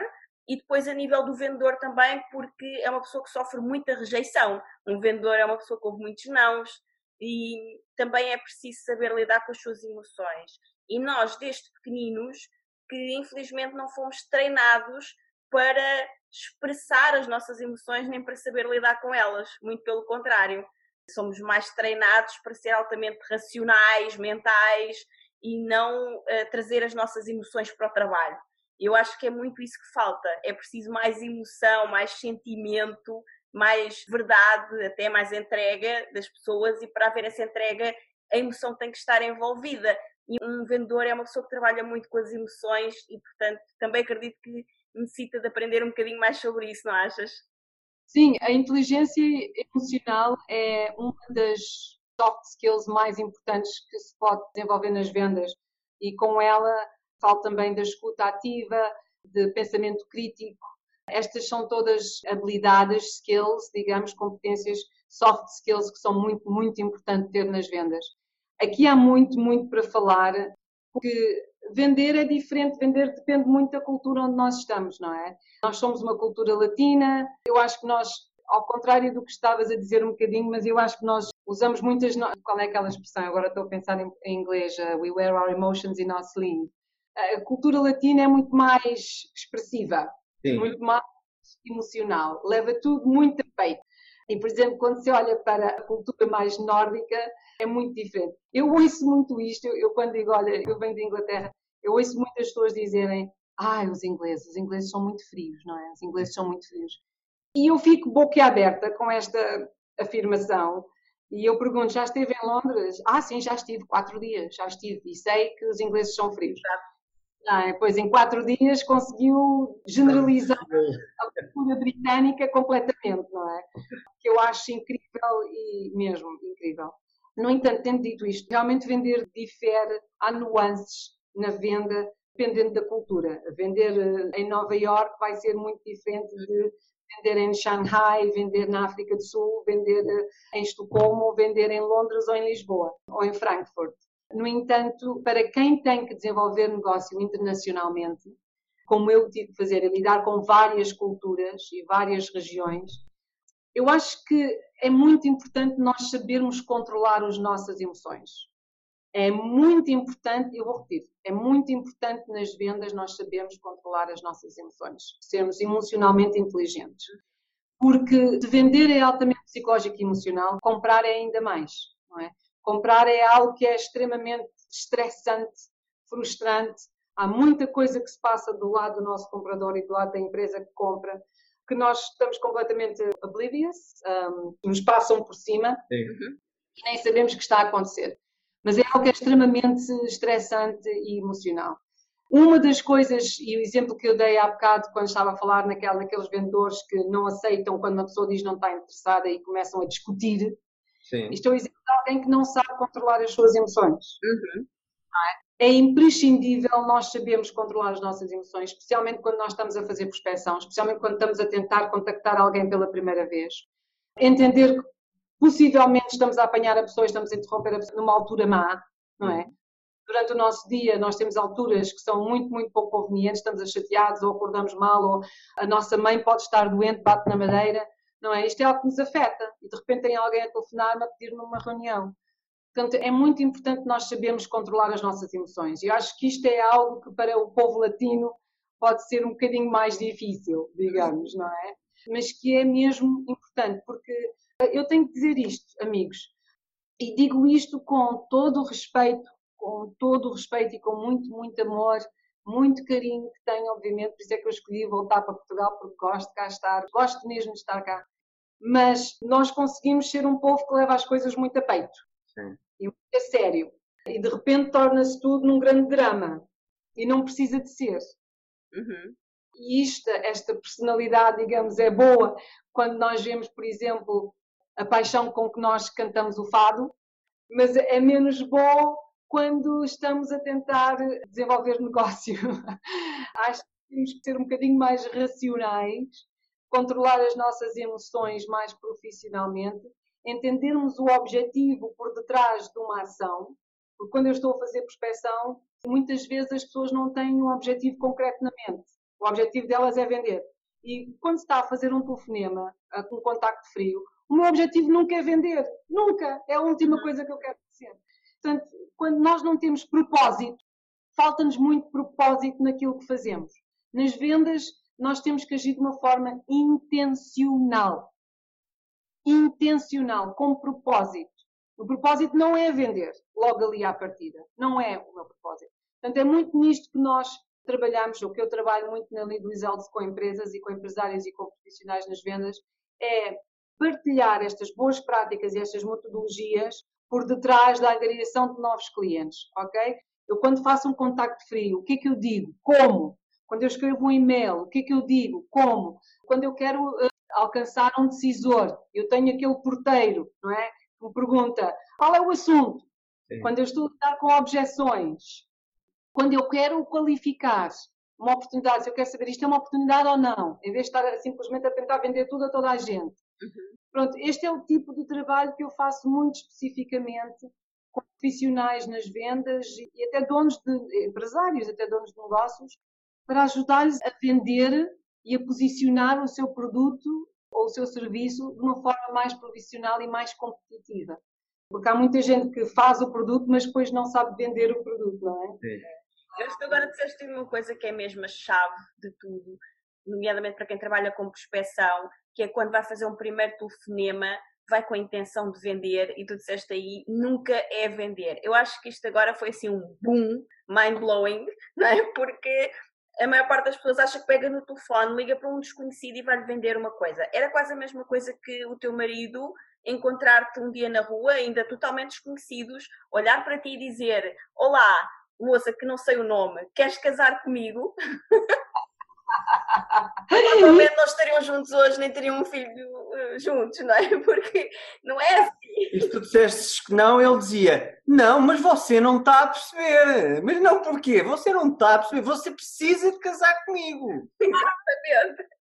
Passado. Absolutamente. A venda também pode ser vista de uma outra forma. A venda é uma série de compromissos que nós obtemos do nosso cliente. Não nos vamos aqui, não vamos perder o fio à meada, digamos. Sim processo da venda, desde o pré-planeamento até ao primeiro contacto, até eu assinar o contrato, desde o primeiro contacto até assinar o contrato, é uma coleção de compromissos é? que é necessário obter e não se deve estar a passar etapas, que é muito fácil. Aqui eu acho que a melhor forma de dizer isto é que, tipicamente, isto é onde eu trabalho mais, é, digamos, o meu core, onde começa a dar tudo errado. A maior parte dos vendedores, e eu estou a falar em 99,9999999%, começam uma conversa, um contacto frio inicial desta forma. Olá, Sónia. Olá, António. Eu estou-vos a telefonar para falar sobre o meu produto. Ou então, olá, Sónia. Olá, António. Estou-vos a telefonar que é para enviar a minha brochura ou fazer uma apresentação. Para fazer uma apresentação. É mi, mi, mi. Vivemos, nós os vendedores vivemos no mundo do eu. Uhum. É eu quero falar sobre mim, sobre a minha empresa, sobre o meu produto, sobre a minha apresentação. Não é? E o cliente não quer saber nada disso. É, o prospecto é a última coisa. Quer dizer, estás-me a interromper para falar sobre ti, sobre o teu produto, sobre a tua empresa, para fazeres uma apresentação. O que é que isso tem a ver comigo? Mesmo é? que seja a coisa que eu mais esteja a necessitar agora, quer dizer, tu acabaste de me interromper, eu não te conheço de lado nenhum, como é que eu sei se o teu produto é o melhor para mim? Sim, mas é assim, se eu estou a vender caldeiras, eu tenho que ter um bocadinho de cuidado, não é? Porque é assim, eu posso os apanhar a precisar de uma caldeira agora, o que é uma grande sorte. Sim. É? Uhum. Ou então eu posso falar com vocês sobre certos perigos que podem haver relacionados com caldeiras e que vocês podem não estar cientes. Sim. Uhum. Eu posso vos telefonar porque, por exemplo, as caldeiras da próxima geração agora têm uma peça de segurança que, sei lá, estou aqui a pensar em voz alta, assim uma parvoíce qualquer. Um sistema de segurança que alerta se houver fuga de gás. Sim. Ok? Eu tenho uma criança aqui em casa, o gás não tem cheiro nem tem cor, não é? Sim. É extremamente importante eu saber se existe uma fuga e se enquanto estamos a dormir nós estamos em perigo. Sim, sim. Não é? É um assassino silencioso. Mas isso aí já vocês querem falar, não é? Exatamente. Uhum. Eu não preciso estar a falar em caldeiras. Já captaste a nossa atenção. Não é? De repente, vocês até podem nem precisar de caldeiras, mas vocês vão querer falar acerca de um sistema que me pode possivelmente alertar se houver uma fuga de gás à noite. Põe em perigo a minha família. Uhum. Mas é assim, são duas abordagens diferentes. Eu estou a telefonar e estou a dizer, Sónia, olha, posso falar sobre as nossas caldeiras? As nossas caldeiras agora são diferentes e eu adoraria falar consigo e fazer uma apresentação. Ah, não tenho interesse nenhum porque eu tenho uma caldeira e ela funciona. Ponto. Morreu ali. Não é? E uma caldeira é uma coisa que nós compramos 10 em 10 anos, ou sei lá, não é? Sim. Agora, se de repente eu sinto que, epá, a minha caldeira eu acabei de comprar há dois anos, mas até posso ter comprado há um ano e meio, ou meio ano, mas de repente eu penso, epá, há aqui uma preocupação, um risco, que eu não me tinha apercebido. Eu estou a dormir com o inimigo e não sei, não é? Mas que esta pessoa me fez a perceber. Alertou para isso, não é? Sim, que há um risco que eu desconhecia e que para mim é importante. Para mim é importante. De repente, eu até podia não ter tido, até agora posso não ter tido dinheiro para comprar uma caldeira, mas de repente eu até vou buscar dinheiro não sei de onde para ir trocar a caldeira porque isto tornou-se importante para mim, não é? Sim. Pronto. É, é, digamos, a essência por detrás deste contacto frio. Não é para apresentar e falar sobre mim, mim, mim. Nós, isto não é viver no mundo do eu, é viver no mundo do cliente. E é esta transição de mindset que, uhum eu trabalho muito com as pessoas e que é muito difícil e não é fácil, não é fácil, digo não, não, é, não é fácil e não é simples, não é straightforward. Helga, nós já passamos muito o teu tempo e nós ainda estamos só a metade, que isto está a ser um episódio espetacular. Se calhar o que eu propunha era nós agendarmos a segunda parte do, do podcast. o que é que tu achas? Eu, eu acho que antes de me convidarem novamente, que a nossa audiência deve se pronunciar. Se acharam isto interessante, adoraria saber. Se acharem interessante, se acharam que é um assunto que podemos eh, entrar em mais detalhe tiverem perguntas ou até participarem, sei lá, absolutamente adoraria voltar. Vocês são um casal incrível, adoro-vos, tenho imenso respeito pelo vosso projeto, adoro o valor por detrás do projeto Liberdade a 2, admiro imenso o mindset por detrás e o valor por detrás deste projeto e para quem vocês querem entregar este valor. Portanto, contem comigo, absolutamente contem comigo. A vossa audiência é importante para mim também. Acho que qualquer empresa ou pessoa que entenda a importância do aspecto comercial, digamos, e que se relaciona com este nosso objetivo de elevar a credibilidade das pessoas neste setor, juntem-se a nós, que juntos somos mais fortes, absolutamente unidos somos mais fortes. E acho que é fantástico podermos mostrar uma faceta nova, uma faceta muito mais moderna do mundo das vendas, não é? Portanto, se acharam que foi interessante e a nossa audiência achou que obteve muito valor, absolutamente volto. é só convidarem. Ok, obrigada, Helga.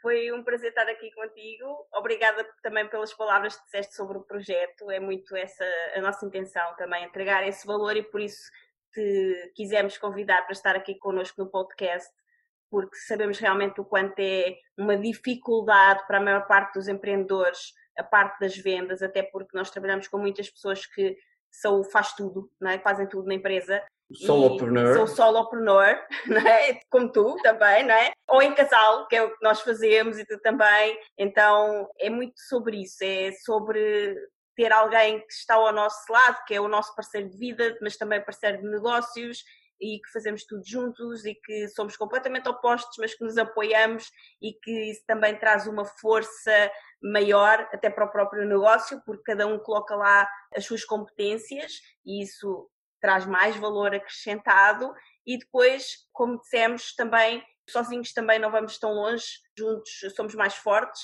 e por isso também gostamos de trazer pessoas como tu aqui ao podcast que vêm trazer ainda mais valor e nomeadamente nesta área tão delicada que é das vendas. Eu gostaria só de deixar aqui este destaque do que tu falaste, que é as vendas não é sobre mim, mim, mim, é sobre o outro.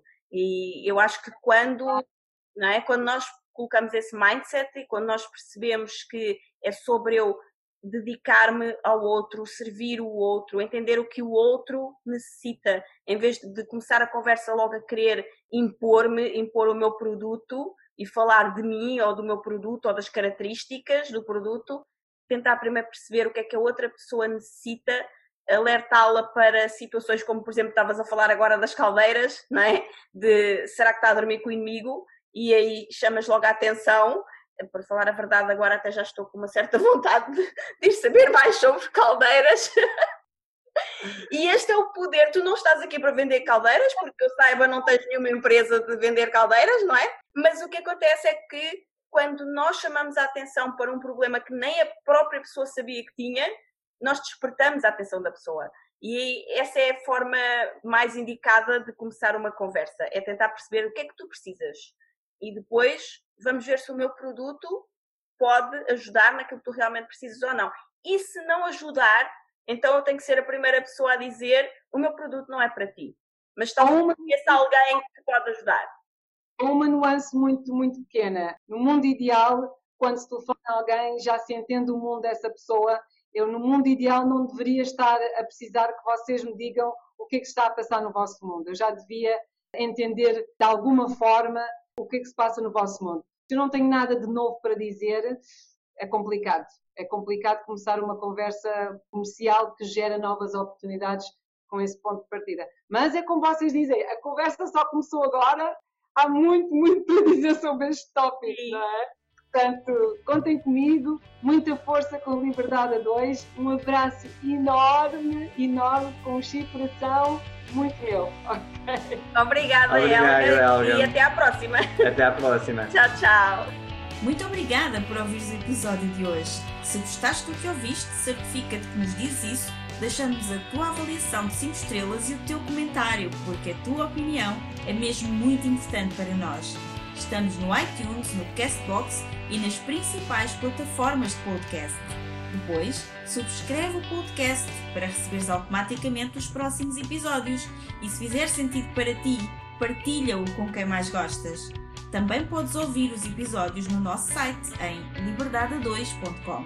Se ainda não te segues nas redes sociais, procura por Liberdade 2. Comenta no post sobre o podcast e conta-nos sobre os teus desafios, sucessos e o que queres que falemos em futuros episódios. Vamos adorar criar um episódio especial para ti. E o melhor acontece depois do episódio, nas conversas dentro da nossa comunidade. Procura por Grupo Liberdade a 2 no Facebook e solicita a tua adesão à nossa comunidade de gente livre. Nós adoramos passar este tempo contigo e mal podemos esperar por te encontrar aqui no próximo episódio. Até lá, desenha o teu estilo de vida, compromete-te com os teus sonhos e agarra a tua liberdade. Até lá!